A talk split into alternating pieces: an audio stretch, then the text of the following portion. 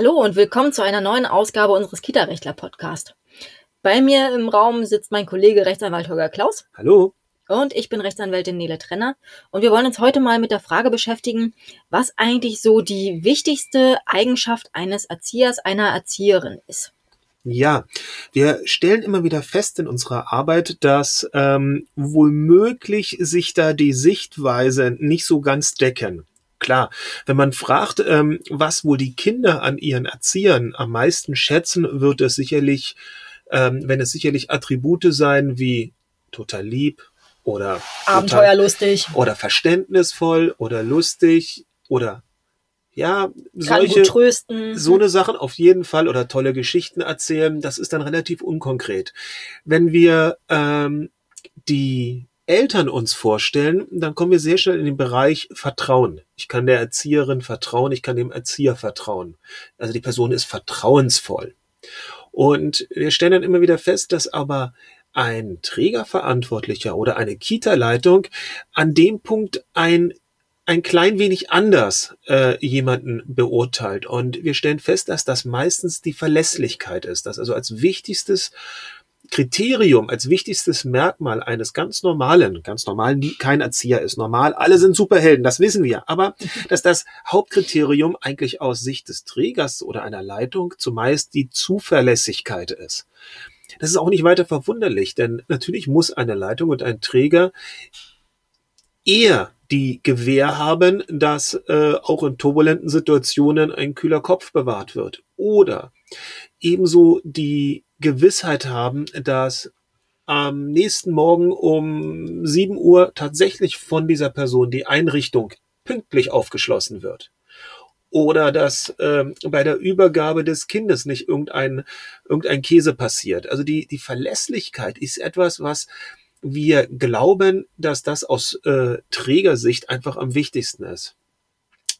Wenn wir andere Merkmale nehmen, da sind die natürlich auch sehr wichtig, aber sie werden eigentlich als äh, gegeben vorausgesetzt. Also dass diese Person mit den Kindern ähm, toll arbeiten kann, dass diese Person pädagogisch ähm, sehr gebildet ist. Alle so eine Sachen werden als ist etwas, kann ich gut gebrauchen, möchte ich auch beibehalten. Ähm, die Verlässlichkeit, glaube ich, die setzt sogar, ja, teilweise ein bisschen ruppiges Umgehen mit den Eltern sozusagen, ersetzt die sogar teilweise. Ich glaube, wir hören das immer wieder, dass eine Leitung sagt, ja, mag sein, dass sie dann auch mal pampig reagiert und die Eltern anflaumt, aber auf die kann ich mich verlassen. Oder jemand, der dann eben nicht. Die vertritt uns vernünftig nach außen und gleichzeitig, so gleichzeitig ähm, macht sie genau das, was man von ihr erwartet. Richtig. Und mhm. zur Verlässlichkeit gehört ja dann eben auch, dass, wenn es denn notwendig sein sollte, dass ein gewisses äh, professionelle professionelles Distanzverhältnis, trotz aller Erziehungspartnerschaft, doch dann mit den Eltern noch gepflegt wird. Das spielt so ein bisschen in ganz viele Bereiche der tagtäglichen Arbeit hinein und wir stellen eben fest, dass dieses Merkmal eigentlich das Wichtigste ist. Und deshalb wundern wir uns, ähm, wenn Erzieher meinen, ähm, es mit der Pünktlichkeit nicht ganz genau nehmen zu müssen und dann auch noch rumdiskutieren. Oder wenn sie meinen, dass sie hinsichtlich gewisser, in einem gewissen Auftreten oder wenn es um die Verschwiegenheit geht. Ähm, oder auch die Dokumentationspflichten. Auch die Dokumentationspflichten. Also wenn man, ja. wenn man bestimmte Sachen vorbereiten muss, weil man eben weiß, morgen ist das Elterngespräch, dann mhm. kann ich da nicht unvorbereitet reingehen. Und das gehört ja mit da, mit dazu, dass ich so verlässlich bin, dass ich mich auf dieses Gespräch eben vorbereite. Beziehungsweise, dass die Kollegen, wenn sie dann irgendeine Akte anfassen, nicht in so einen Haufen Schrott hineinfassen, sondern was vorfinden, mit der, mit dem sie arbeiten können. Mhm. Und ähm, wir stellen jedoch ganz häufig fest, dass da gerade bei den Themen Zuverlässigkeit was heißt häufig? Wir stellen überproportional häufig. Das passt vielleicht, das passt ein bisschen besser.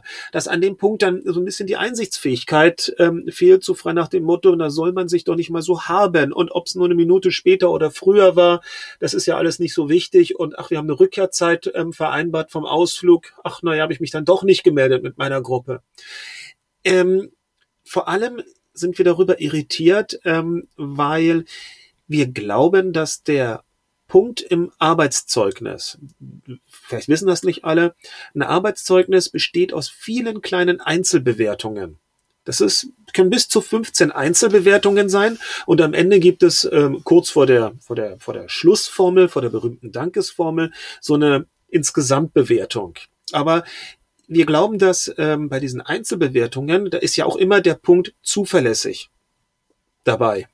Und wir glauben einfach, dass Erzieher sich selbst keinen Gefallen tun, wenn sie sich durch ihr Verhalten einem, Zu sehr dem Laissez-faire hingeben. Na ja, und damit das Risiko ähm, ähm, eingehen, dass ihnen im Zeugnis bescheinigt wird, dass sie zuverlässig gearbeitet haben. Punkt. Das ist aber wenig. Zuverlässig ohne die typische Zeugnissprache, dass da vorne ein stets und jederzeit oder vergleichbare Sachen sind.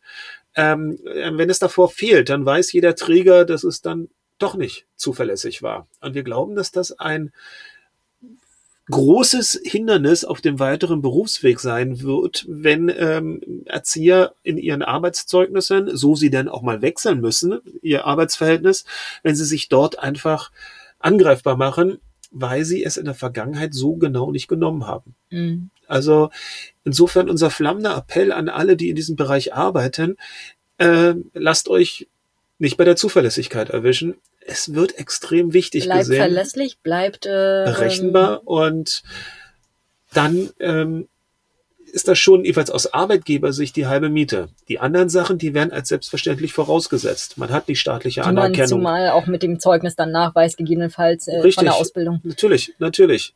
Das Aber andere, das andere muss man halt äh, tagtäglich beweisen in seiner ja, Arbeit und ja. ähm, als erster Anhaltspunkt dient halt das Arbeitszeugnis vom vorherigen Arbeitgeber. Und das ist ja auch übrigens äh, besonders spannend, äh, wenn man Praktika gemacht hat. Also wenn man glaubt, man ist ja hier nur der Praktikant oder die Praktikantin oder man macht jetzt gerade seine Praxisphase in der Ausbildung, na ja, die sollen das mal nicht so streng sehen. Wir sind ja hier nur als Praktikantin, als sonstiges. Ja, aber am Ende gibt es womöglich eine Beurteilung. Und wenn da irgendwas drinsteht mit der Zuverlässigkeit, die nicht ganz so prickelnd war, dann wird man bei seiner ersten Arbeitsstelle umso mehr rudern müssen, um da einen Job zu bekommen tatsächlich. Also das ist tödlich und wir möchten darauf nochmal hinweisen, dass wir, wir, wir werden ja häufig auch beauftragt, Arbeitszeugnisse zu prüfen, respektive sie zu schreiben, vorzuschreiben. Ähm, und das ist immer wieder ein großer Punkt. Wie stand es denn mit der Zuverlässigkeit der Erzieherin des Erziehers? In dem Sinne, tschüss. Tschüss.